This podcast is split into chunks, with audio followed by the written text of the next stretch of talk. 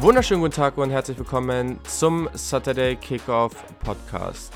Ich entschuldige mich erstmal, dass diese Ausgabe jetzt erst kommt, ähm, aber ja, ich muss halt sagen, wie ihr alle wisst, momentan ist es irgendwie alles etwas verrückt, was abgeht. Äh, hier wird es natürlich weitergehen und ihr bekommt hoffentlich sehr, sehr viel Content, dass es hoffentlich auch etwas davon ablenken kann, dass sonst kein Sport stattfindet, was natürlich sehr, sehr ärgerlich ist, aber es gibt einfach Dinge, die sind wichtiger. Ich glaube, da sind wir uns alle einig.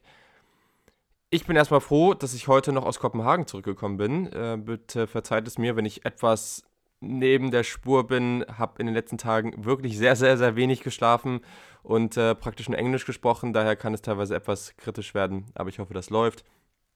Ich hoffe auch, also ich, ich hoffe, diese Folge wird jetzt nicht so ewig lang. Wahrscheinlich guckt ihr jetzt auf die, auf die Folge und denkt sich, ja, denkt euch, ja, war wahrscheinlich doch wieder anderthalb Stunden, aber ich hoffe, das wird dieses Mal etwas schneller und nächstes Mal geht es dann wieder mit Vollgas los. In der nächsten Folge geht es dann um die Edge Rusher, also das wisst ihr an dieser Stelle schon mal. Aber genau, worum geht es heute? Heute geht es um die Cornerbacks, also die Jungs, die versuchen, so wenig Passing Yards wie möglich zuzulassen und hier und da auch nochmal an anderer Stelle auszuhelfen. Auch das ist sicherlich eine, eine relevante Frage, die von euch noch gekommen ist. Ist natürlich eine wichtige Position im heutigen Football und auch hier ist die Klasse meiner Meinung nach sehr, sehr interessant. Ich kann schon mal so viel sagen. Es gibt wirklich viele gute bis sehr gute Spieler, die diese Klasse gerade, ich würde mal sagen, in der ersten und zweiten Runde recht tief machen. Dahinter sind sicherlich auch noch ein paar, paar spannende Kandidaten, aber das sind so die Spieler, die ich heute besprechen werde. Wie immer beantworte ich am Ende natürlich auch noch eure Fragen und damit können wir jetzt auch schon fast starten. Freue mich natürlich, wenn ihr dem Podcast auf Instagram und Twitter at SaturdayKick folgt. Könnt mir auch Mail schreiben, saturdaykick.gmail.com und ja, gebt mir einfach viel Feedback, erzählt euren Freunden vom Podcast. Gerade auch den NFL, in Anführungszeichen, Freunden, die vielleicht sich sonst nicht so mit dem College Football auseinandersetzen, aber der NFL Draft ist ja da eine schöne Schnittstelle, die sicherlich für alle ganz spannend ist und darum geht es ja momentan dann doch sehr intensiv hier. Aber genau, sprechen wir über die Cornerbacks. Also, ich habe mir echt einige angeguckt. Am Ende gibt es eine Top 10. Da werde ich jetzt mal flott durchgehen. Zwei Spieler, ich nenne sie nur mal kurz, die ein bisschen hinter angeordnet waren, war einmal Dane Jackson von Pittsburgh, der ist auch sehr, sehr spannend. Vor allem jemand, der als Tackler und vielleicht auch als Blitzing-Cornerback ganz spannend sein kann. Finde auch seine Movement-Skills ganz spannend, aber ja, sicherlich jemand, der noch viel zu viele Strafen verursacht hat, also Pass-Interference und so weiter. Ja, und gibt einfach noch so ein paar Schwachstellen in seinem Spiel. Dadurch sehe ich ihn eher so in dieser durchschnittlichen NFL-Starter Low-End-Kategorie. Dann kommt auf 11 Cameron Densler von Mississippi State. Jemand, der mit einer guten Größe daherkommt. Also, das ist bei Cornerbacks immer ganz interessant, weil man welche hat, die so 6'1, 6'2 groß sind, also so 1,85, 86, 88 in der Richtung und die, wo man dann sagen kann, okay, die sind schon relativ groß für die Position, aber halt auch viele, die deutlich kleiner sind. Und daher gibt es natürlich verschiedene Rollen, die die einnehmen. Denzler ist deutlich größer oder ist einer der größeren Cornerbacks in dieser Klasse, allerdings sicherlich athletisch etwas limitiert. Und das waren unter anderem Gründe, warum es, er es nicht in meine Top 10 geschafft hat. Genau, also fangen wir mal etwas konkreter an und damit sind wir schon tatsächlich in der Quality NFL Starter Low End Kategorie. Und das meine ich damit ich würde sagen, es gibt nicht so viel Top-Talent. Top also, oh, wo können wir das sehen? Also, wir können das bei den Quarterbacks irgendwo sehen. Wir können das bei den Offensive Tackles. Waren sicherlich auch viele, die so auch eine gute Chance haben, höher in der ersten Runde zu gehen. Ich denke, bei den Cornerbacks kann schon der eine oder andere recht hoch gehen, aber wenn ich jetzt einfach auf mein Board gucke und auf die Einschätzung, gibt es einfach viele, viele Spieler, die so in dieser Quality NFL-Starter-Riege sind. Und ich meine, das ist das, was du am Ende willst. Also klar möchtest du Stars, aber wenn du jetzt mit in der zweiten Runde oder Ende der ersten Runde einen Cornerback ziehst und der ist wirklich ein Quality NFL-Starter, wirklich sehr, sehr gut, ähm, macht seinen Job gut, das ist, also ich meine, damit bist du doch sehr zufrieden und ich glaube, hier sind einige Kandidaten, die man da gut bekommen kann. Starten wir mit Bryce Hall von Virginia. Genau, der, der Cornerback, geht schon los, der Cornerback ist Senior gewesen 22,5 Jahre beim NFL Draft. Ich habe ihn, wie gesagt, in der Quality NFL Starter Low-End-Kategorie. Ziehen würde ich ihn Ende der zweiten Runde bis Ende der dritten Runde. Wie gesagt, das kann auch ein bisschen weiter, ein bisschen höher, ein bisschen niedriger sein, aber ungefähr da würde ich ihn ziehen. Kommen wir zu seinen Stärken. Definitiv High Energy. Also der scheut keinen Kontakt, ähm, auch zum Beispiel im Run Support. Also als Cornerback klar ist Covern deine Hauptaufgabe und man muss auch ehrlich sagen, gerade wenn es jetzt um die Free Agency und sowas geht, wo es ja jetzt auch bald großes, großes Thema in der NFL, das große Geld auf dem Cornerback-Markt wird dafür ausgegeben, dass Leute covern. Aber trotzdem, wenn jemand mit. Ich finde immer, es ist auch nochmal ein Unterschied, selbst wenn man gut covern kann, wenn das halt krasse Movement-Skills sind, die sind explosiv, die sind dynamisch, die haben hohe Energie, das ist einfach was ganz anderes und das hat Bryce Hall auf jeden Fall wirklich sehr, sehr motiviert, wie er spielt. Er, hat gut, er bringt gutes Tackling mit. Die Länge und Größe ist wirklich gut. Er ist 6'1, ein Viertel groß, wiegt 202 Pfund, 32, ein Viertel Arme. Also das ist wirklich gut. 40 40 Yard Dash und so weiter ist er nicht gelaufen. Aber genau, er ist auf jeden Fall einer, der ein physischer Cornerback ist. Der kann als größerer Cornerback auch mal gut gegen größere Receiver und auch vielleicht hier und da Tight Ends verteidigen. Er spielt recht intelligent und mit guter Awareness gerade auch in Coverage, wenn er halt ja relativ schnell Runplays identifiziert. Also wenn der sein, sein gegnerischer Wide Receiver anfängt, eine Route zu laufen als Ablenkungsmanöver und dann sieht er aber relativ schnell, okay, das ganze Ding ist eigentlich ein Runplay und dann hilft er auch relativ schnell aus. Und das ist natürlich schön zu sehen, dass er. Es gibt genug Cornerbacks, es ist einfach so. Und auch gute Cornerbacks, die einfach dann von sich sagen, nee, das lasse ich jetzt. Oder es ist auch sicherlich eine Sache, als gute Cornerbacks sehen, sehen hm, okay, ich werde sicherlich relativ hoch im NFL-Draft gezogen. Wenn ich mich viel in Run-Support reinschmeiße, habe ich nur noch höheres Verletzungsrisiko. Ich nehme mich da vielleicht ein bisschen zurück. Ich will das auch gar nicht positiv oder negativ judgen an der Stelle. Einfach nur, Bryce Hall macht das nicht. Er hat eine sehr ausgeglichene Base, also gerade zu Beginn, wenn ihr euch mal Cornerback-Tape anguckt, dann äh, stehen die zu Beginn entweder ein bisschen weiter weg oder im Pressman-Coverage direkt vor dem gegnerischen Wide Receiver. So. Sie stehen relativ gebeugt mit den Knien, also Knie gebeugt, relativ niedrig, die Arme nach unten. Ähm, Kopf ist idealerweise etwas über den Knien, also etwas weiter vorne. Also zum Beispiel bei jemandem, über den ich später noch spreche, Jeff Okuda, kann man das ganz gut sehen. Also da seht ihr diese Position, diesen Stance zu Beginn, ich werde es dann häufiger Stance nennen, den sieht man da ganz schön. Und er hat halt eine relativ ausgeglichene Base. Also er ist nicht zu weit nach vorne, nicht zu weit nach hinten, dadurch hat er ganz gute Balance.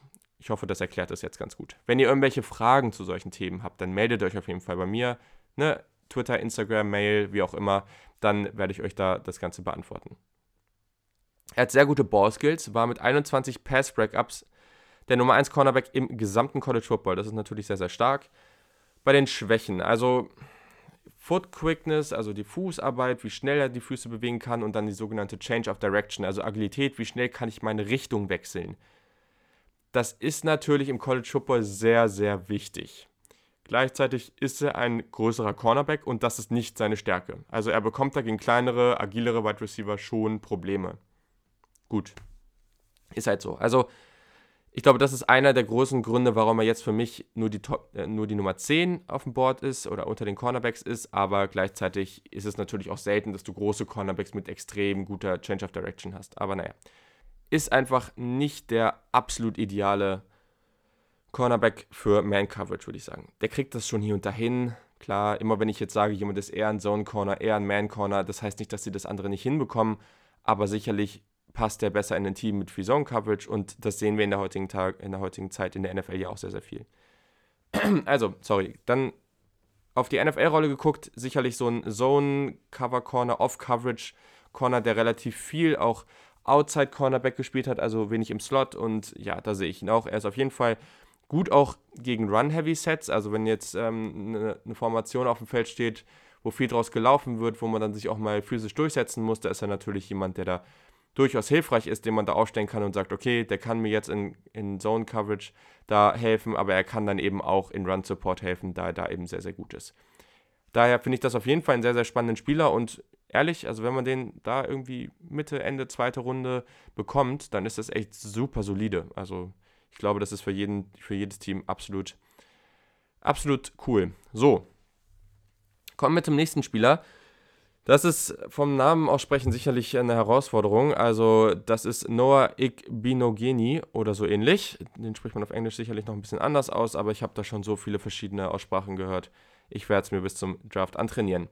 Spieler, der sehr, sehr spannend ist. Der hat bei Auburn gespielt, Quality NFL Starter Mid-Level in, meiner Kategor in meinem Kategoriensystem. Eine Sache, die mir natürlich sehr, sehr gefällt, er ist Junior und er ist beim Draft 20,5 Jahre alt. Also er ist wirklich sehr, sehr jung. Ich habe eben über Dane Jackson gesprochen, der ist 23,5. Also sind drei Jahre dazwischen. Sorry, aber das ist fast der gesamte Rookie-Vertrag. Das ist ein Riesenunterschied und für mich wirklich ein Faktor. Ikbino Geni, äh, ich versuche einfach, ich, sag, ich nenne ihn jetzt einfach Noah, wenn er, ich sag mal, die ersten zwei Jahre struggelt oder selbst die ersten drei Jahre, dann ist er immer noch in einem Alter, wo andere erst in die Liga kommen. Also das finde ich schon super relevant an der Stelle. Genau, ziehen würde ich ihn ab Runde 2, also ja, wahrscheinlich so Mitte Runde 2 irgendwie und Mitte Runde 3, da wäre mein Floor für sein Talent. Genau, er ist auf jeden Fall einer der kleineren Cornerbacks. Er ist 15, 3 Achtel, wiegt 198 Pfund, Arme sind 31, 3 Viertel. Sein 40-Yard-Dash war eine 448. Genau, also auf jeden Fall seine Stärken. Habe ich schon gesagt, Alter. Ähm, er bringt viel Talent mit, was noch recht roh ist, ja. Also wenn wir, da spreche ich gleich noch drüber, so Themen wie Fußarbeit, die Hände, wie er sie in Press-Coverage nutzt, wenn es gerade beim Release vom Cornerback relativ viel so Handfighting gibt. Und beim Balltracking gibt es sicherlich auch noch einiges zu verbessern. Aber genau, also er ist noch recht roh, aber hat halt eben viel Talent. Er sucht aktiv nach Wegen in der Run-Defense zu unterstützen. Das ist eine Art und Weise auszudrücken, dass er da noch nicht wirklich perfekt drin ist, aber er sich anstrengt. Und das ist eben was, das ist schon mal wichtig. Also es gibt dann auch die Cornerbacks, habe ich eben schon mal kurz gesagt, die dann einfach stehen bleiben und die sagen, ich kann es nicht gut, aber ich lasse es auch. Und das ist sicherlich nicht der Weg. Die Armlänge für die Größe ist gut. Das ist auch nochmal, ist natürlich immer auch relativ. Also, das ist schon auch relevant. Das ist auch wieder was, wenn ein Cornerback sehr, sehr groß ist, aber nur kurze Arme hat, dann ist auch die Frage, wie viel ihm die Größe wirklich bringt. Er hat gute Reaktionsgeschwindigkeit, seine Agilität, Change of Direction, das ist sicherlich seine beste Fähigkeit. Die Awareness in Zone Coverage ist schon solide. Also, ich spreche von ihm als relativ rohen Cornerback, aber er bringt gute Instinkte mit. Und das wird er als junger Spieler eben auch noch entwickeln. Und da rechne ich bei ihm schon mit, daher das auf jeden Fall ziemlich cool.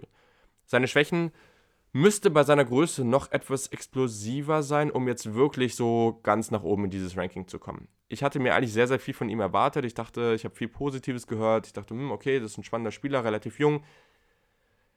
Er ist sicherlich sehr, sehr agil und alles, aber um wirklich jetzt zu sagen, oh, okay, ich rank den in meiner Top 5, dazu hätte er noch mal ein Stück explosiver sein müssen, was er dann aber nicht war. In Man-Coverage ist seine Press, sein, sein Verhalten im Press, habe ich ja eben schon kurz gesagt, noch relativ roh. Teilweise führen seine Hände- und Fußarbeit dazu, dass er noch eine relativ schwierige Transition hat. Kommt, also Transition meine ich dann eben auch, da, wenn, wenn nach dem Release, zum Beispiel, wenn er den Receiver nicht so richtig erwischt und der ein bisschen wegkommt und dann gehen sie ja praktisch, dann ist ja dieses Backpedal, sie gehen langsam nach hinten und dann irgendwann kommt diese Transition, wo die Hüften praktisch gesenkt, gedreht werden und du dann ins Vorwärtslaufen kommst. Und das ist ja was, da guckt man immer viel drauf, dieses Backpedal und diese Transition. Wie schnell, wie flüssig passiert das bei einem Cornerback? ich würde sagen, das ist schon okay, aber es kann noch deutlich verbessert werden. Gerade auch diese gesamtes, im Idealfall funktioniert von den Händen, wie, die, wie er sich da bewegt, zu der Hüfte, zu der Fußarbeit, funktioniert das alles in einem Fluss. Und er ist eben noch jung, all das kann noch kommen, aber es ist noch nicht da, wo es sein muss.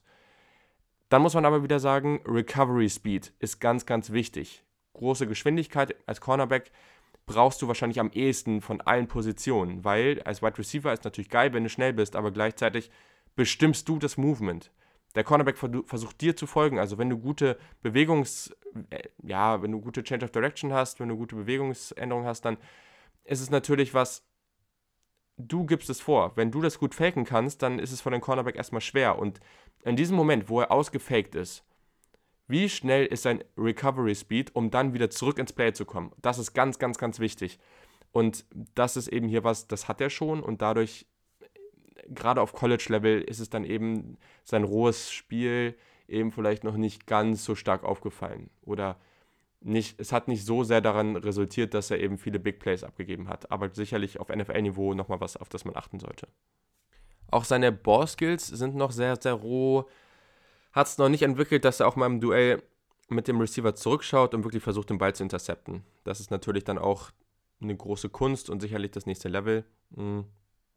Und dann kommt noch, die Technik beim Tackling muss ebenfalls noch deutlich besser werden. Also ich würde sagen, in der NFL-Rolle, der kann sicherlich ein sehr, sehr guter Number-2-Corner werden. Kann auch ein Spieler werden, der sicherlich in Man-Coverage da einen guten Job macht, aber momentan, glaube ich, braucht das vielleicht noch ein bisschen Zeit. Wenn man ihn zieht, kann man sich viel von ihm erhoffen. Aber klar, wenn du dir jetzt einen 20, 20,5 Jahr, Jahre alten Cornerback ziehst, ich sag mal in der zweiten Runde irgendwie, ja, ist vielleicht etwas übertrieben, gleich zu, äh, zu erwarten, dass der im ersten Jahr da, da einschlägt. Aber naja, genau. Soweit dann schon zu ihm. Ich weiß gar nicht, ob ich noch was groß vergessen habe, aber ich glaube nicht. Dann kommen wir auch schon zum nächsten Akteur. Und das ist Jalen Johnson. Der Junior, genau so, hat bei Utah gespielt. Also Shoutout an James Wiebe. Ich habe ihn als Quality NFL Starter im Mid-Level-Bereich. Auch er ist relativ jung. Er ist 21,1 Jahre alt beim Draft. Ich würde ihn ziehen, auch so. Zweite Runde irgendwie, Mitte zweite Runde, Anfang zweite Runde, irgendwie der Bereich. Und ich finde es dann aber auch okay, wenn er noch in der Mitte dritte Runde geht. Das wäre so der Floor. Wie ihr seht, ist relativ diese Einschätzung zu den Runden. Ich sage das jetzt immer noch dazu. Viele Spieler sind in gleichen Kategorien jetzt ab jetzt gerankt und, gleich, und dadurch ist es für mich natürlich was, das habe ich euch schon mal erklärt, wenn jetzt ganz viele Spieler in der gleichen Kategorie gerankt sind, in der gleichen Tier, dann ist es für mich überhaupt kein Problem, wenn der eine vor dem anderen geht und dadurch ja, werden diese runden Estimations, die ich hier sage oder, oder wo ich sie ziehen würde, von bis relativ ähnlich sein.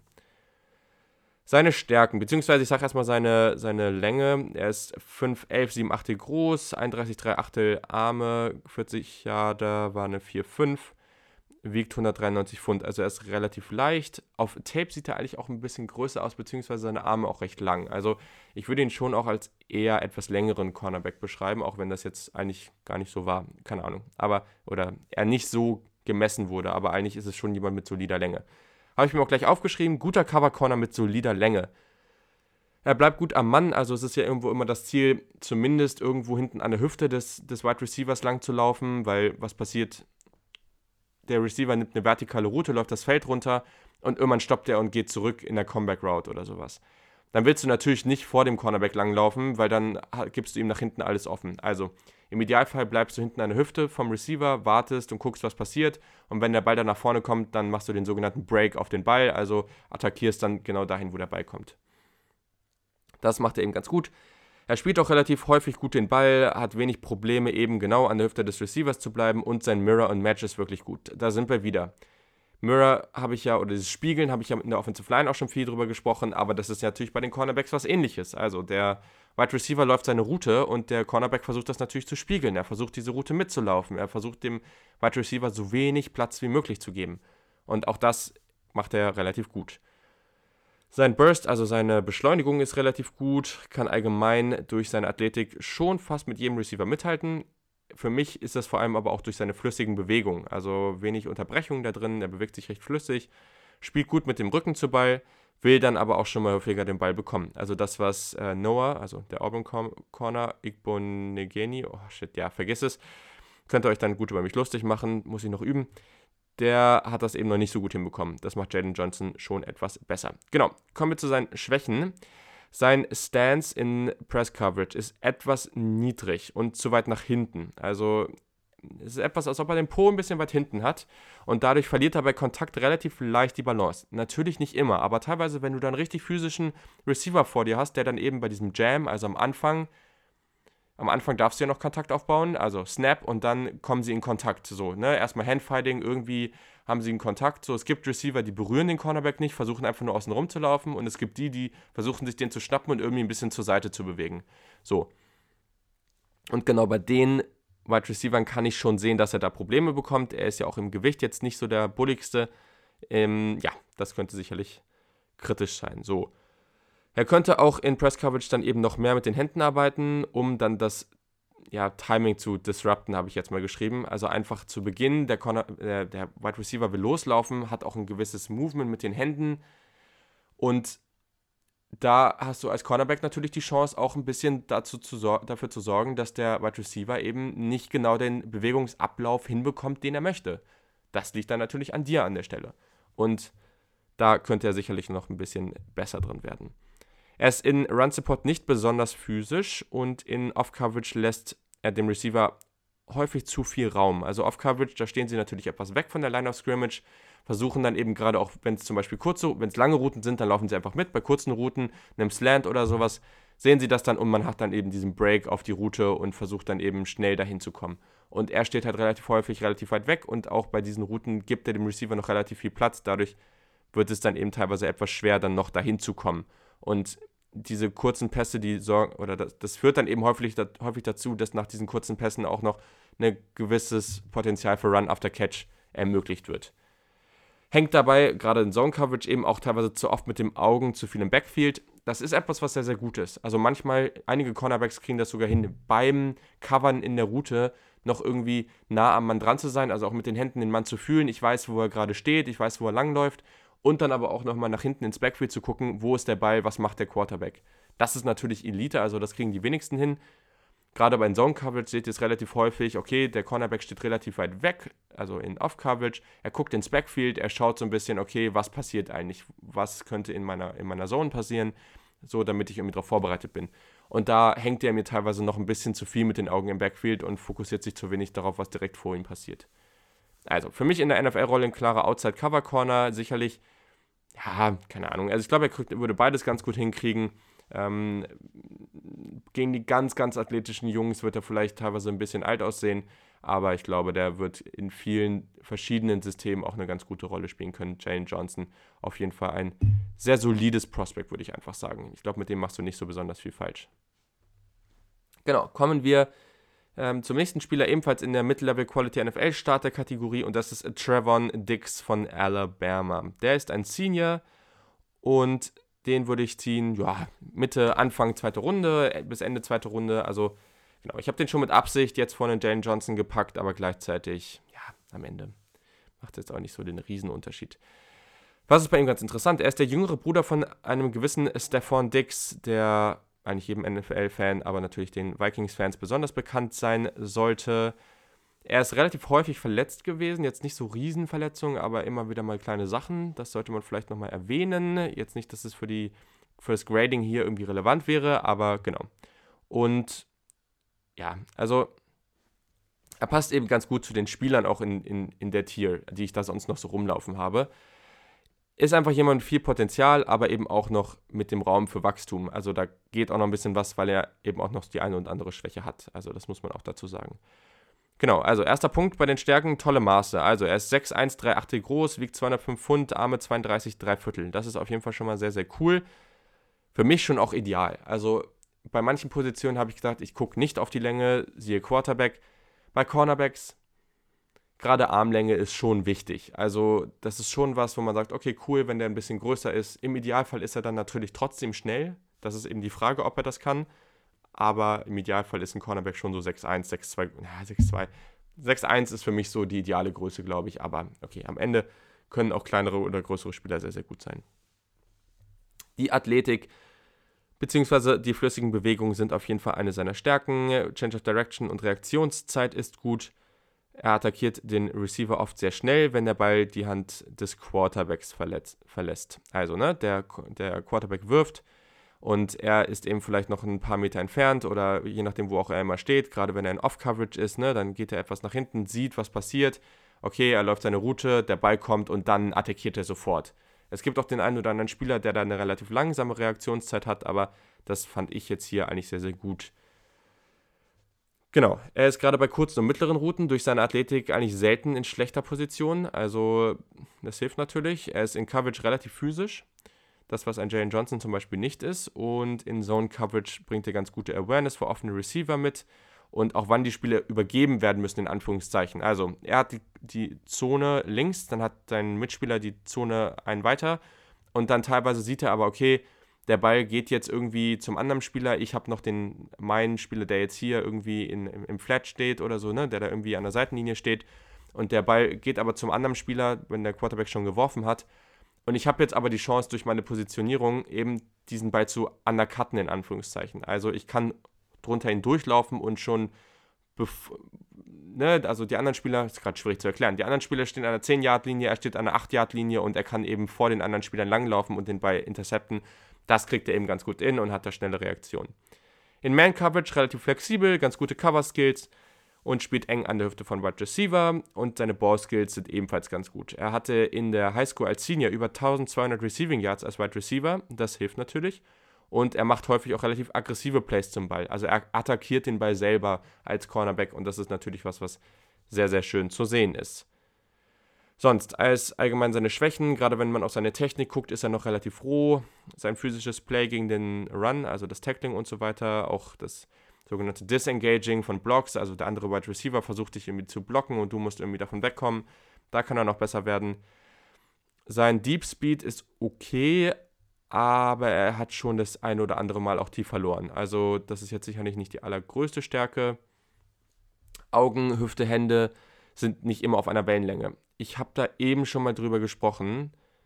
Gerade wenn man in diese Transition geht von Backpedal in normal laufen und sowas, das ist echt was, wo einfach der gesamte Körper, worauf guckst du, wie bewegst du dich, wie schaffst du es, diese Bewegung von rückwärts nach vorwärts so umzumünzen, dass du ja so wenig Bewegung wie möglich, so wenig Geschwindigkeit wie möglich verlierst dabei. Das ist sicherlich nicht einfach.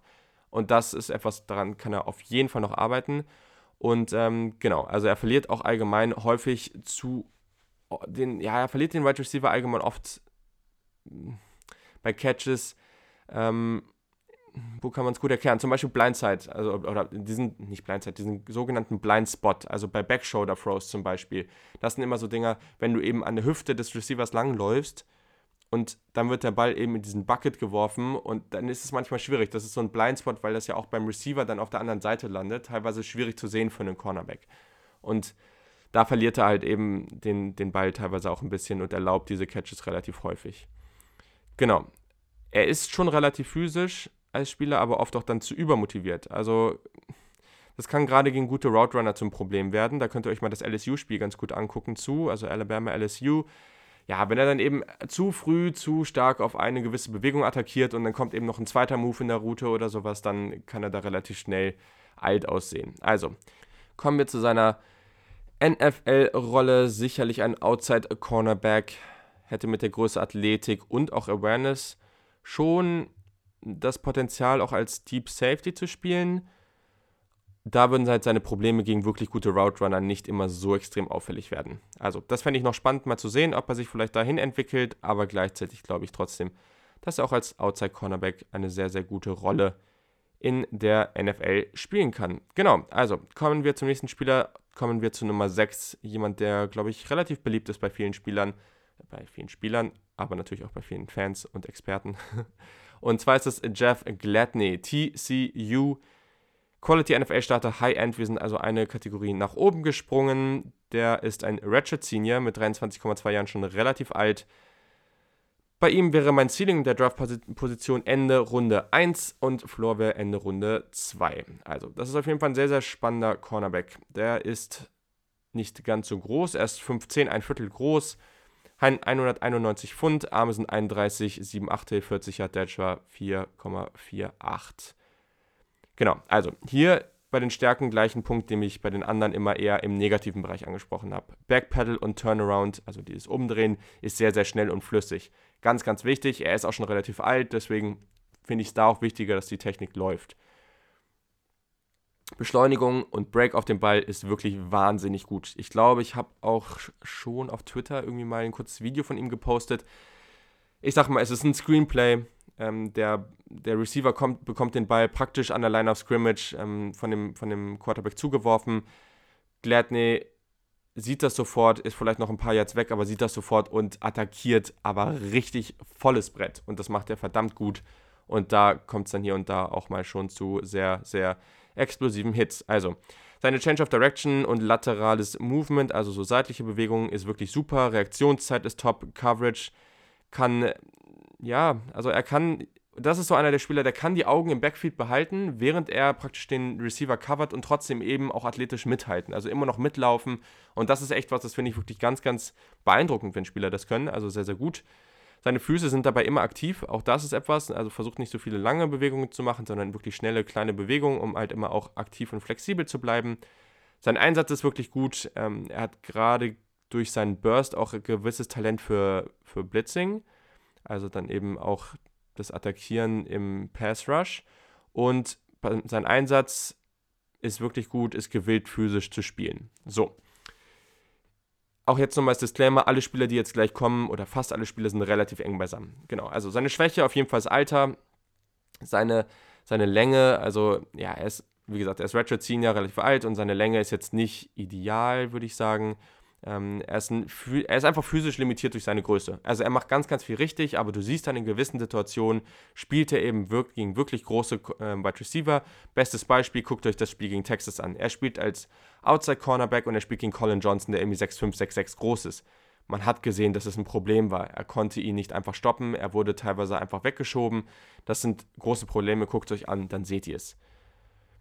In Off-Coverage, sein physisches Play, gerade, ja, er ist einfach in der Bewegung dann oft benachteiligt. Also, ähm, ja, ist einfach teilweise schwierig, dadurch, dass er eben die Größe mit nicht mitbringt. Ich glaube, das spielt alles in eine ähnliche Richtung. Also, NFL-Rolle schon ein Outside-Cornerback gegen kleinere und mittlere oder mittelgroße Receiver, dabei auch physisch. Also ich glaube, das ist eben das Ding. Wenn der, wenn der Wide Receiver nicht zu groß ist, dann ist er physisch genug, um da konstant zu attackieren.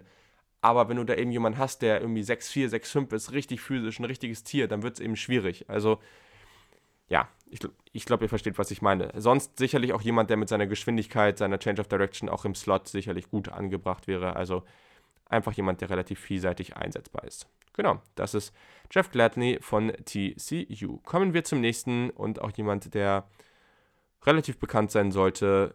Er hat eine National Championship gewonnen mit LSU und ist auch in der Quality NFL Starter High-End-Kategorie angeordnet. Und zwar spreche ich von Christian Fulton. So, er ist Senior, aber er ist halt erst 21,7 Jahre alt, was eben ganz positiv ist. Er Ah, Ceiling Draft Position habe ich jetzt mal 20 bis 30 aufgeschrieben, also irgendwie Ende, Mitte, Ende erste Runde, eher Ende erste Runde, aber ich finde es halt auch okay, wenn er irgendwann in der zweiten Runde noch geht, da habe ich gar kein Problem mit. Genau. Kommen wir zu seinen Stärken. Er hat wirklich gute Flexibilität und auch diese Hüftenmobilität. Es gibt, es gibt bei, gerade bei Cornerback Scouting, es gibt so viele Begriffe, wenn du die irgendwie anders ausdrückst, dann klingen die teilweise so merkwürdig und können so zweideutig verstanden werden. Also ja, aber seine Hüftmobilität ist super, wenn ihr versteht, was ich meine. Er hat auf jeden Fall gute Füße, er ist sehr, sehr agil, einfach flüssige Bewegungen und ja, seine Reaktionsgeschwindigkeit ist auf jeden Fall sehr, sehr gut. Er ist ein guter Cover Corner, findet häufig gute Winkel, wenn er den Ball attackiert. Auch das wieder sehr, sehr wichtig. Das ist überall wichtig, auf fast jeder Position. Das ist bei, bei Offensive Linemen wichtig, je nachdem, wie sie halt die Blocks attackieren, welchen Winkel sie dabei bekommen. Das ist beim Tackling von vielen Spielern wichtig. Das ist aber eben auch beim Covern wichtig, wenn du den Ball attackierst. Da findet er gute Winkel, das ist sehr, sehr schön. Bei tiefen Pässen wartet er oft geduldig und nutzt seine Hände im richtigen, oft im allerletzten Moment, um die Lücke zu schließen und den Ball zu verteidigen. Also könnt ihr gut gegen Mississippi State in dem Spiel sehen. Ist einfach, also du läufst lange mit und es gibt ja auch Receiver, die das sehr, sehr gut machen, dass sie ihre Hände, weil der Cornerback läuft hinter dem Receiver her und guckt ja auch auf die Hände. Wo sind die Hände? Weil nur da kann er den Ball fangen. Und da versucht er dann den Ball rauszuschlagen. Es gibt ja auch Receiver, die wirklich erst im letzten Moment ihre Hände zeigen. Und Christian Fulton macht das eben aber auch sehr, sehr gut, wirklich erst am Ende zu attackieren. Also wenn er auch wirklich weiß, okay, da kommt jetzt der Ball hin, da ist jetzt der Ball, da attackiert er und das macht er teilweise wirklich sehr, sehr gut. Und das ist cool zu sehen. Etwas auch, was nicht leicht ist. Er nutzt auf jeden Fall verschiedene Techniken. Also er wird teilweise sehr physisch beim Press, bei der Press-Coverage oder während der Route, ähm, spiegelt manchmal auch einfach nur die Route, also läuft einfach nur mit und kriegt es ganz gut hin. Schaut da auf jeden Fall sehr stark drauf aus. Und ähm, er guckt einfach viel darauf, was in der jeweiligen Situation besser ist. Also muss ich jetzt eher physisch sein? Muss ich von Anfang an attackieren? Ist das ein Spieler, oh, ich lasse ihm erstmal seine Route und attackiere dann im letzten Moment? Er, vari er variiert das eben sehr, sehr stark und das ist cool zu sehen. Allgemein kann man sehen in seinem Spiel, dass das Selbstvertrauen hoch ist und das sieht man auf jeden Fall. Hat jahrelang gegen wirklich Top-Competition gespielt und das hilft in der SEC. Schwächen. Das Tackling. Er kann das an sich schon, aber hier sprechen wir eben von so einem Aspekt der Motivation. Also für mich persönlich war das was auf Tape relativ offensichtlich zu sehen. Das Tackling, allgemein der Run-Support, da kann mehr Motivation kommen, das würde auf jeden Fall helfen. Beim Run-Blocking oder Run, äh, Run Support ist er nicht so besonders gut darin. Dieses Disengaging from Blocks, also genau, ich habe seine Länge auch noch gar nicht gesagt. 5'11, 5 Achtel, 30, 5 Achtel Arme, also nicht die längsten Arme der Welt. Und das merkst du dann eben auch. Also wenn du einfach einen Wide Receiver mit langen Armen vor dir stehen hast, der kann nicht eben weit weghalten und das ist dann schwierig, davon wegzukommen. Etwas, wo er nicht so besonders gut drin ist, ist auch sein Ball-Tracking. Und auch hier haben wir jemanden, der relativ häufig zu früh reagiert und, und dabei eben sehr stark auf seine Instinkte hört und dann aber sehr aggressiv ist. Das ist grundsätzlich nichts Schlechtes, aber er öffnet dann gegen schnelle Receiver auch oft sehr früh seine Hüfte, was dann gegen Comeback und Curl Routes zum Problem werden kann. Also, der Receiver läuft einfach gerade los, vertikale Route und wird schneller, wird schneller, wird schneller. Und dann ist es eben die Frage, läufst du einfach im Backpedal mit und kannst sehr, sehr schnell darauf reagieren, wenn der Receiver sich eben umdreht und bei 10 Yards, bei 5 Yards eben einfach sich hinstellt und dann den Ball empfangen kann. Ich mache ja immer die Bewegung mit, aber das bringt gar nichts, weil ihr könnt mich nicht sehen. Aber naja.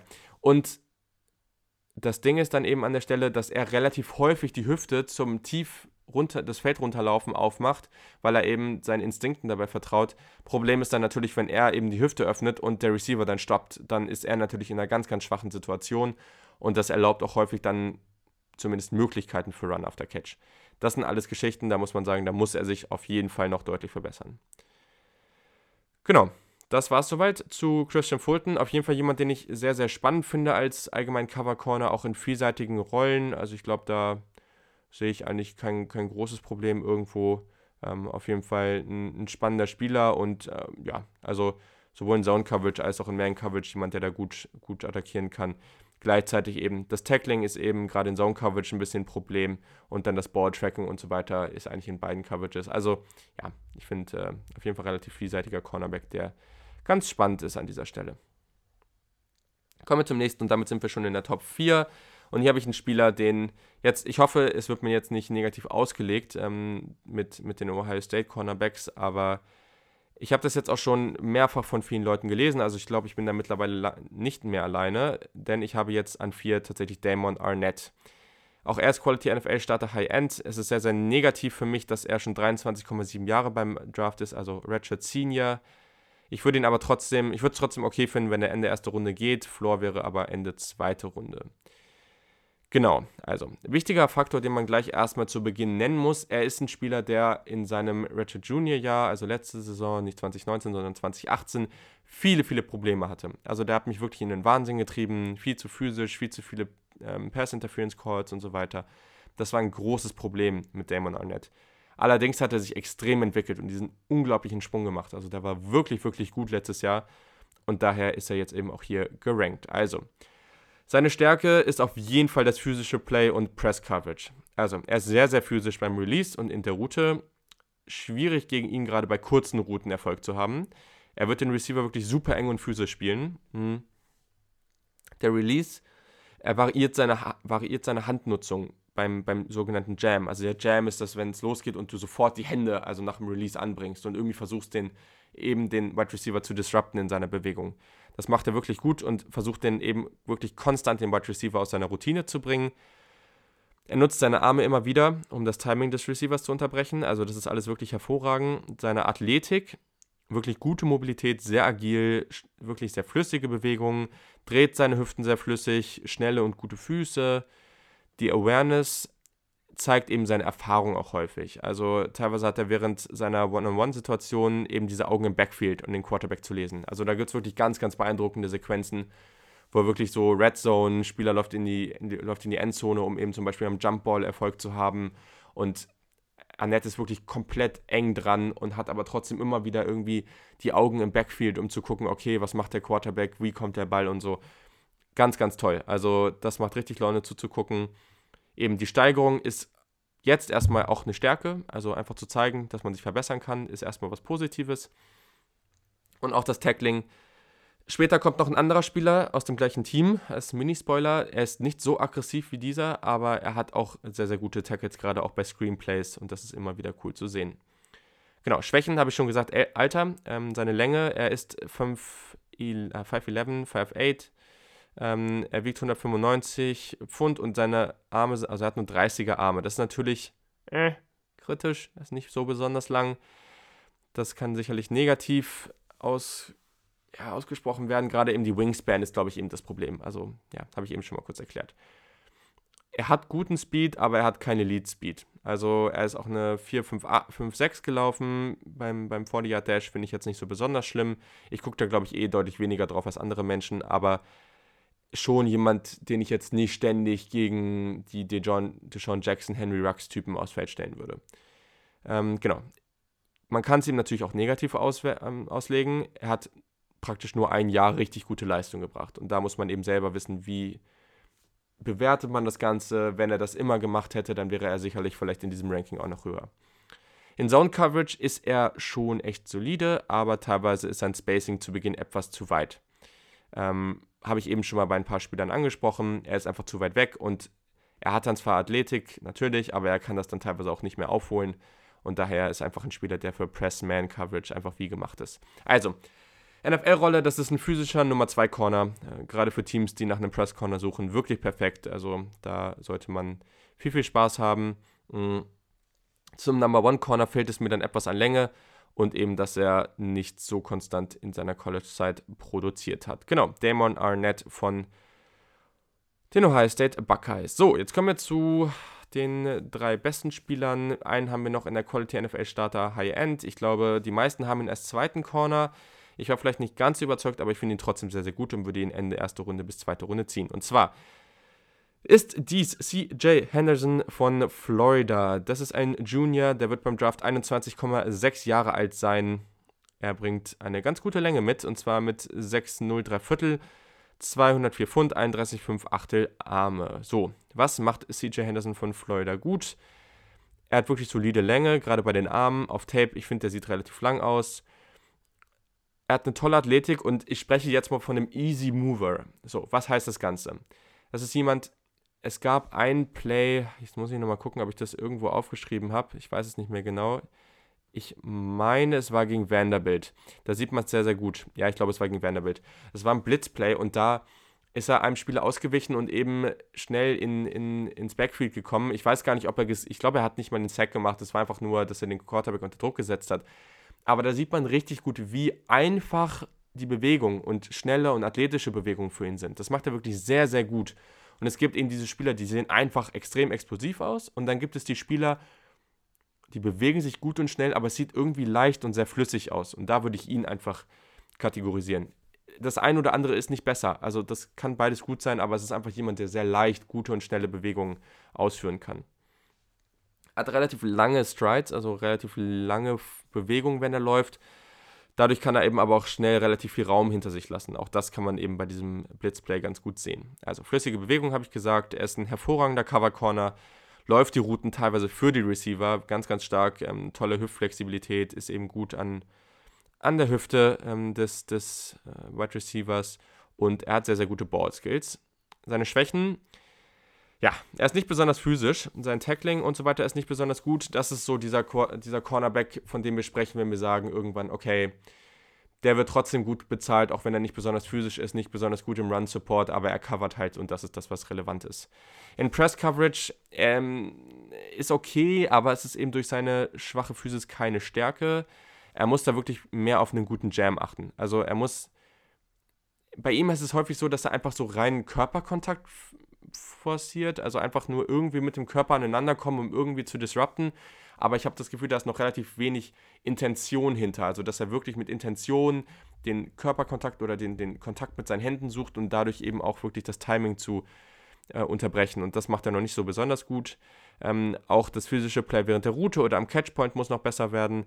Könnte mit mehr Einsatz spielen und löst sich schlecht vom Run-Blocking. Also, ich glaube, es ist ganz klar, was das Problem ist. Wenn er das hinbekommt, wenn er trotz dieser physischen Probleme ein sehr, sehr guter Cover Corner sein kann, okay, läuft. Ähm, aber ich glaube, das ist etwas, das, ja, sehe ich als größtes Problem und etwas, was ich schon auch ziemlich wichtig finde. Als NFL-Rolle, glaube ich, ist es auf jeden Fall ein guter Man-Cover-Corner. Ich glaube, der ist aber mit seiner Länge auch im, in Zone sicherlich solide, aber auf jeden Fall ein Outside-Corner Nummer 2, Man-Coverage-Corner. Und da würde würde der eigentlich überall ganz gut aufgehoben sein und eine sehr, sehr gute und wichtige Rolle spielen. So, kommen wir jemand, der den zweiten Platz mit seinem Team belegt hat im, im College Football. Sicherlich jemand, der auch an der einen oder anderen Stelle gerade im letzten Spiel etwas Probleme hatte gegen einen sogenannten, oder so einen, einen gewissen, so ist das Wort, einen gewissen Jamar Chase, der als Wide Receiver erst nächstes Jahr eligible für den Draft ist. Ich spreche von AJ Terrell von Clemson. Den habe ich in der Kategorie und jetzt gehen wir ein höher All Pro Low End. Ich war wirklich überrascht von seinem Tape. Also ich hatte ihn nicht so gut eingeschätzt. Er ist ein Junior, er ist beim Draft 21,7 Jahre alt. Er ist 5'11, ein Achtel groß. Äh, Quatsch, jetzt habe ich es falsch gelesen hier. Das, ich war gerade schon verwirrt. Nein, er ist 6'1, ein Achtel groß. Das ist natürlich für mich die ideale Größe. 195 Pfund, 31 ein Viertel und einen hervorragenden 40 Dash mit 442. Kommen wir zu seinen Stärken. Also, genau, ich würde ihn ziehen. Ceiling Draft Position hätte ich so Pick 10 bis 20. Floor wäre für mich Ende Runde 1. Also, wenn er in Runde 2 geht, wäre das für mich schon ein Stil. Kommen wir zu seinen Stärken. Also, seine Größe ist toll. Ähm, er hat auch ein tolles Verständnis für seine Länge. Also, es gibt ja die Spieler, die sind klein, die spielen größer. Es gibt Spieler, die sind groß und die können ihre Größe aber nicht richtig einsetzen. Er tut das, oder ja, einfach, er macht das sehr, sehr gut. Er hat die Augen beim Quarterback, also vor allem dann, wenn's in der, wenn er in der Endzone spielt, dann guckt er genau, was macht der Quarterback, wie muss ich reagieren. Das war sehr, sehr gut, auch gerade im, im Endspiel zum Beispiel oder gegen Ohio State in diesem Spiel sehr, sehr schön zu sehen. Muss leider auch sagen, gerade durch die vielen Clemson und Ohio State-Spieler, ich habe dieses Spiel jetzt schon so oft angeguckt und es ist, äh, ja, es wird nicht leichter, es anzugucken, muss ich ehrlich gesagt sagen. Aber naja, so ist es halt. Physis er spielt den Receiver physisch während seiner Route. Ähm, das ist sehr, sehr gut. Dazu kommt, dass er gute und flüssige Bewegungen hat. Seine Change of Direction ist sehr, sehr gut. Und seine Hüften sind flüssig. Was ein Ausdruck. Ja, er bewegt sich relativ flüssig in seinen Hüften, seine Hüftbewegung, wie er sie dreht, wie schnell er sich. Ja, müsste ein toller Tänzer sein wahrscheinlich. Und ähm, genau, beim Covern einfach in dieser Transition, da dreht er sie relativ schnell und gut. Also das ist einfach eine einheitliche Bewegung. So. Seine Cover-Skills sind wirklich überragend. Also er hat zum Beispiel gegen Ohio State sehr häufig unglaublich gute Coverfähigkeiten gezeigt.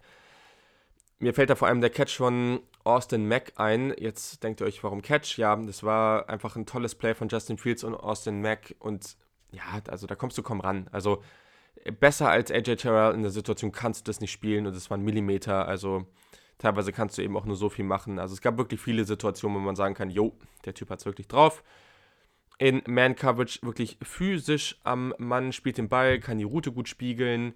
In Zone-Coverage zeigt gute Awareness und springt oftmals auch in den Passweg anderer Zonen und sorgt so für Ballverluste. In Run-Support ist er zumindest gewillt, wirklich auszuhelfen. Die Schwächen, Off-Coverage, committet teilweise zu früh. Heißt, er ist relativ weit weg vom Ball und sieht dann etwas und folgt diesem Instinkt und committet sich darauf, also er greift voll an. Das kann eben bei Fakes, bei allen möglichen ja, einfach allen möglichen Täuschungen, Routen, bei gutem Route Running und so weiter des Wide Receivers kann das eben zum Problem werden. Sein Tackling, es ist eine schlechte Technik. Also es ist wirklich viel zu sehr dieser reine Schulter-Tackler und viel zu wenig Wrap-Up. Also viel zu wenig einfach um die, dieses Klammern um die Beine, dass der, dass der Receiver nicht mehr wegkommt. Da kann er noch dran arbeiten. Und er könnte definitiv noch an funktionaler Stärke gewinnen. Also gerade so Lower Body äh, Strength, so heißt es jetzt. Das ist auf jeden Fall was, da kann er auf jeden Fall noch dran arbeiten als NFL-Rolle auf jeden Fall ein Outside-Cornerback, der ja für mich sehr, sehr vielseitig einsetzbar ist. Also ist für mich wirklich ein ganz, ganz toller Spieler. Und ja, nochmal dazu, guckt euch einfach mal Jama Chase an, dann wisst ihr, es ist vollkommen okay, dass man gegen den auch mal einige Plays zulässt. Jama Chase, ich weiß es nicht hundertprozentig, weil ich ihn mir natürlich jetzt nicht komplett genau angeguckt habe. Aber ich glaube, Jama Chase hätte sehr, sehr, sehr gute Chancen, auch in dieser, in der diesjährigen Draft-Class der Nummer 1 Wide Receiver zu sein und das als Sophomore. Also Genau. Hm. Was habe ich mir hier noch aufgeschrieben? Also genau, seine Cover-Skills in Kombination mit der Athletik überzeugen mich einfach. Und äh, genau, er ist sehr, sehr gut in Man-Coverage, hat aber eben auch die Awareness für Zone-Coverage. Also ja, ich finde, wenn ein Team AJ Terrell irgendwie, ich glaube nicht, dass er so früh geht. Also man hört zumindest bisher nicht so viel. Wenn der irgendwie Ende erste Runde, zweite, Anfang zweite Runde geht, dann ist das äh, eine ganz tolle Verpflichtung für jedes Team. Genau, und damit kommen wir dann auch zur Nummer 1 und das ist Jeffrey Okuda von Ohio State. Ich würde sagen, der Consensus Number One Cornerback, eigentlich auf jedem Board, was ich jetzt bisher gesehen habe. Ceiling Draft Position, ich weiß, es wird nicht passieren, durch Position, durch Quarterbacks und durch alles Mögliche, aber Ceiling Draft Position ganz klar Nummer 1 Pick für mich. Floor ist Top 10. Ähm, ja, ich habe ihn einkategorisiert in der All-Pro High End Kategorie bisher, ähm, weil ich ja schon auch ein paar Spieler für nächste Woche äh, angeschaut habe, gibt es da sehr, sehr wenig Spieler drin, aber er ist einer von denen. Genau. Also, seine Stärken. Die Statur, Größe, Wingspan ist sehr, sehr gut. Also er ist 6'1, ein Achtel, auch genau wie AJ Terrell, wirklich tolle Größe. 205 Pfund, 32, 5 Achtel Arme, auch das ist gut. Die Dash war 448. Hätte ich persönlich schneller erwartet, aber ja, also auf Tape sieht er schneller aus und das ist was Relevantes. So.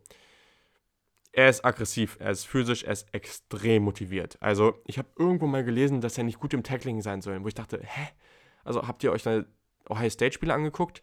So viele Spiele, wo echt auch gerade so zu Beginn des Spiels, wo er wirklich so dieses Tone-Setting-Play, dieses, es gibt Spieler, die hauen mal wirklich Big Plays raus und zeigen, okay, wir sind hier, wir sind das physischere Team, wir sind das bessere Team. Und dieses Play hat das gerade gezeigt. Und das macht Jeff Okuda wirklich regelmäßig. Also diese wirklich explosiven Hits, der Spieler, der Receiver kriegt den Ball im Flat, einfach irgendwie ein Screenplay oder sowas und er sprintet an jeglichen Blocks vorbei und wirklich haut den Receiver komplett um.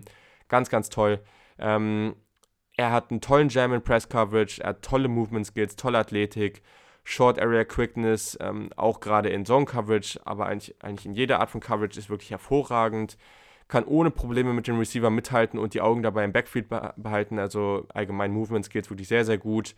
Ähm, ich, ich habe mir mit Smiley aufgeschrieben, unglaublich gut, wie er seine Hüften bewegt. da sind wir mal wieder. Naja, aber ist halt einfach wirklich gut da drin und auch gerade dieses Backpedal, was ich vorhin erklärt habe seinen Stance zu Beginn, wie er sich zurückbewegt, wie er dann diese Transition ins geradeauslaufen hinbekommt. Gibt kaum Spieler, die das besser können, meiner Meinung nach. Also da ist er wirklich sehr, sehr, sehr stark. Ähm, ja, viel mehr kann man dazu eigentlich nicht sagen.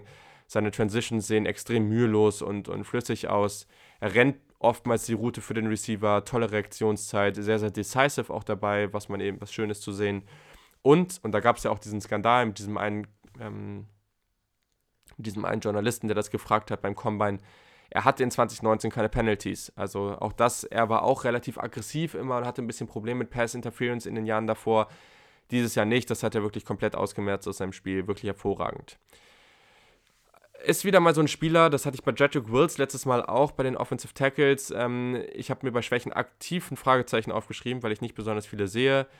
Äh, eine Sache, die ich mir dann doch noch aufgeschrieben habe, war, hätte durch seine tolle Positionierung hier und da dann doch schon nochmal mehr Turnover, gerade bei Interceptions und so weiter, forcieren können. Also das geht vielleicht noch besser, aber genau, für mich ganz klar Nummer 1 Corner in der NFL. Also ähm, jemand, der Lock, Lockdown-Corner sein kann. Ganz, ganz hervorragend. Und ja, ich, ich will jetzt nicht sagen, ne, aber alle, die äh, die Debatte mit Defensive Back U, also DBU, nochmal aufgreifen wollen, schreibt mir gerne, weil mit Jeff Okuda kommt der nächste. Damon Arnett ist auch noch sehr, sehr gut.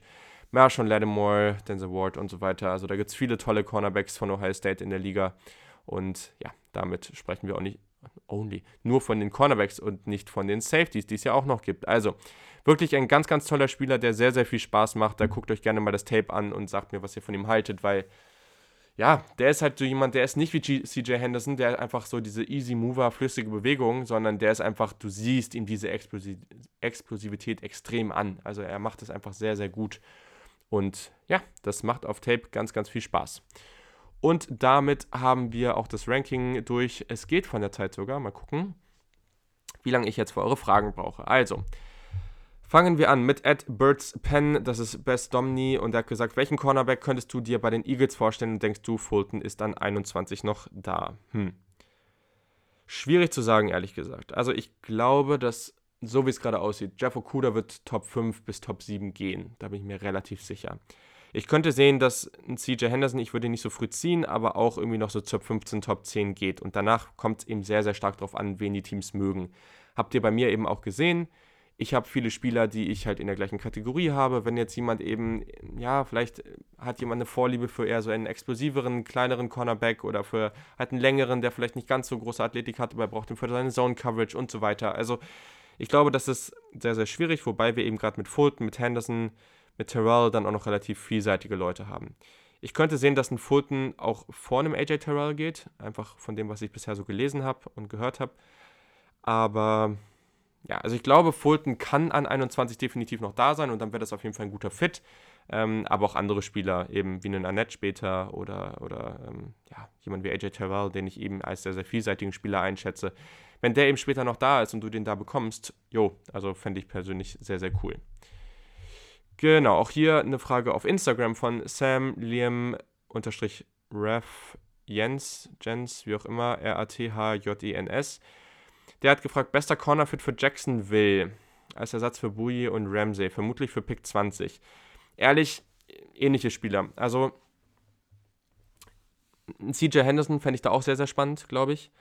Aber auch hier wieder, wenn das ein Christian Fulton, wenn das ein AJ Terrell ist, ich habe Terrell eben höher. Aber ich glaube, also ich glaube, es könnte sein, dass wir hm, vielleicht so ein, also ein Cornerback wirklich früh ein, zwei so zwischen 10 und 20 sehen und dann aber auch nochmal einige so zwischen 20 und 30. Also ich glaube so zwischen 15 und 30, da könnten eine, einige Cornerbacks gehen, je nachdem, wie sehr die Teams die mögen.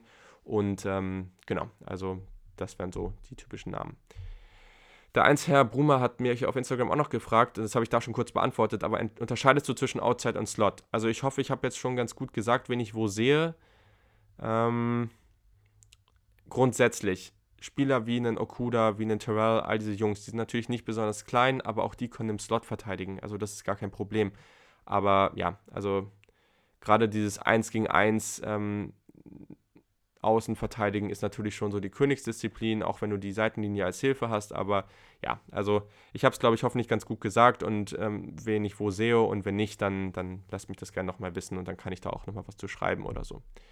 Dann habe ich von ja, Yannick-CBR, also J, hat nicht Yannick geschrieben, sondern YNNCK, auch auf Instagram.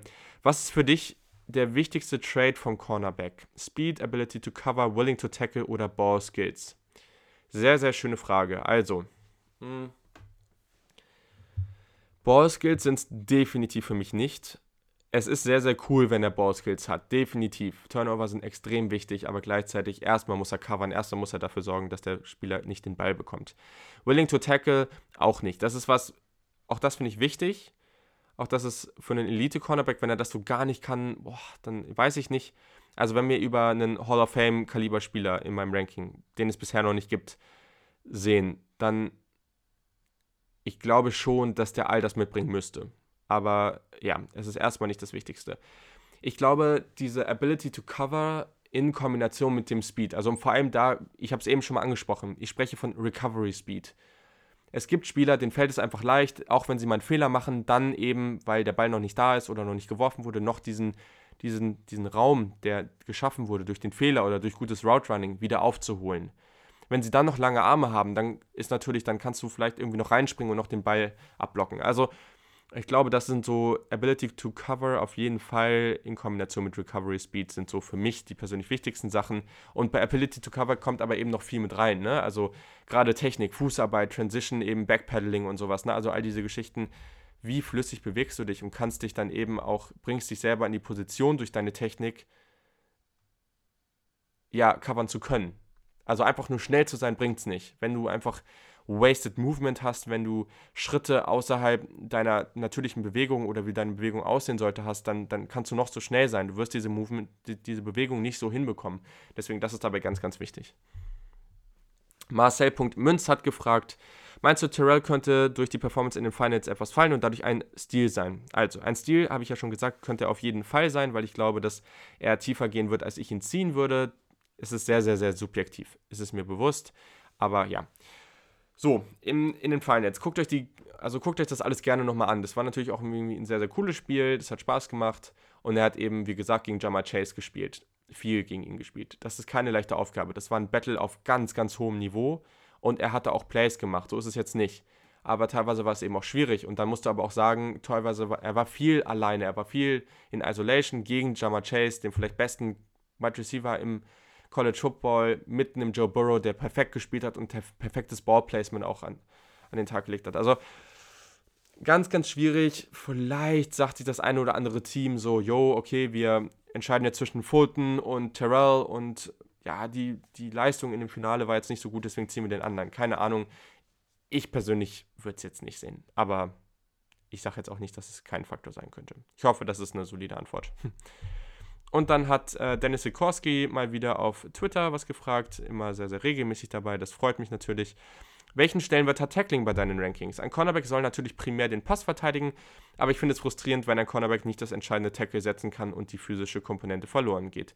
Greedy Williams als 2019er Beispiel. Ehrlich, ich glaube, ich stimme dir einfach zu in dem, was du sagst. Also ein Cornerback ist dafür da, um primär den Pass zu verteidigen. Ähm, ich habe eben über Dane Jackson zu Beginn gesprochen. Das ist jemand, der spielt relativ physisch, kann gut tackeln, aber das ist eben auch seine größte Stärke. Also wenn du so einen Cornerback hast, das ist dann eben was, wo, du, wo man sagen muss, hm, ja, ohne Cover Skills kann er eben seiner Hauptaufgabe nicht nachgehen und das ist eben ein Problem. Aber gleichzeitig, also Jeff Okuda kann das halt gut und das ist auch ein Faktor, warum er da oben steht. Also ich finde es auch frustrierend, wenn man das nicht sieht auf Tape. Da bin ich voll bei dir. Und als letzte Frage von Miki, also at MTUN191. Die Ohio State schickt mit Jeff Okuda und Damon Annette zwei Cornerbacks in den diesjährigen NFL-Draft. Okuda glänzt mit seiner Schnelligkeit und Größe. Annette ist ein sehr physischer Spieler. Sind Okuda und Annette die perfekten Picks für die Defense der Panthers und Eagles? Habe ich eben schon mal kurz gesagt. Ich glaube schon, dass das gute Fits wären, auf jeden Fall. Ich glaube nicht, dass Okuda da noch da sein wird. Also also ehrlich, wir müssen ja einfach abwarten, was passiert. Also wir haben auch immer wieder Fälle gehabt, wo dann wirklich am Anfang viele Quarterbacks gegangen sind. Mittlerweile gehen einfach alle immer so stark davon aus, dass Quarterbacks so viel an, in den ersten Picks gehen, dass am Ende kann es auch vollkommen sein, dass, dass viele Teams sich sagen, hm, wir mögen die Quarterbacks nicht so sehr alle.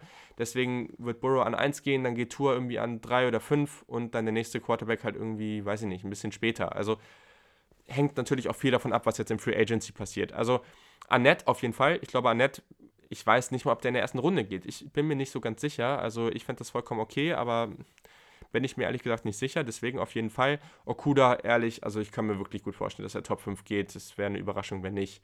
Ähm, daher, ja. Und ein Hochtraden für einen der beiden. Klar, Okuda ist ein großes Talent, aber würde ich jetzt, also mit Hochtraden muss man schon vorsichtig sein. Also für alles andere als einen Quarterback hoch zu traden, da musst du schon sehr, sehr überzeugt von dem Spieler sein. Und da ist die Frage, ob sich das lohnt und wie teuer das Ganze ist.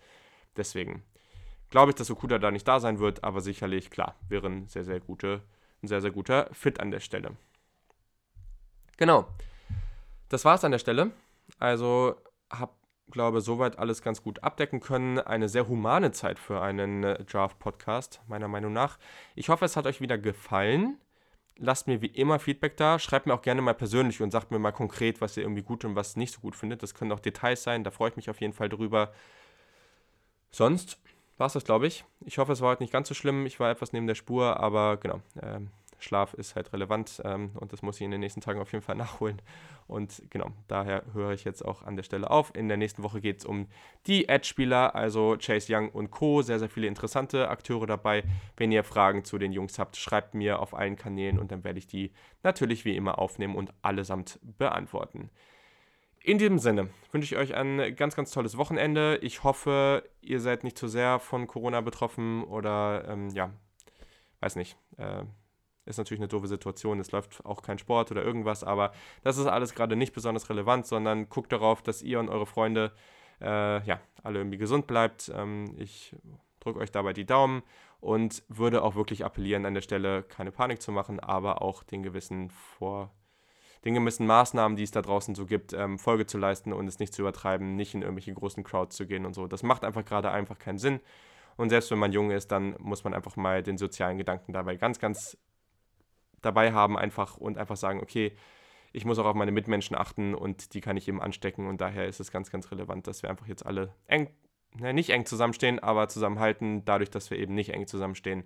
Und äh, genau, aber ich bin mir sicher, wir kriegen das alle hin. Und das wird wieder alles. Und ich hoffe, der, der Podcast hat euch ein bisschen geholfen, etwas Ablenkung zu finden in diesen Zeiten, die vielleicht nicht so ganz leicht sind. Also, in diesem Sinne, bis nächste Woche. Der Podcast soll nicht wieder erst zu spät kommen. Ich hoffe, ich bin, kann den irgendwie Mittwoch oder sowas bringen. Dann wäre das doch ganz, eine ganz runde Sache. Also, bis dahin, habt ein schönes Wochenende und bis dann.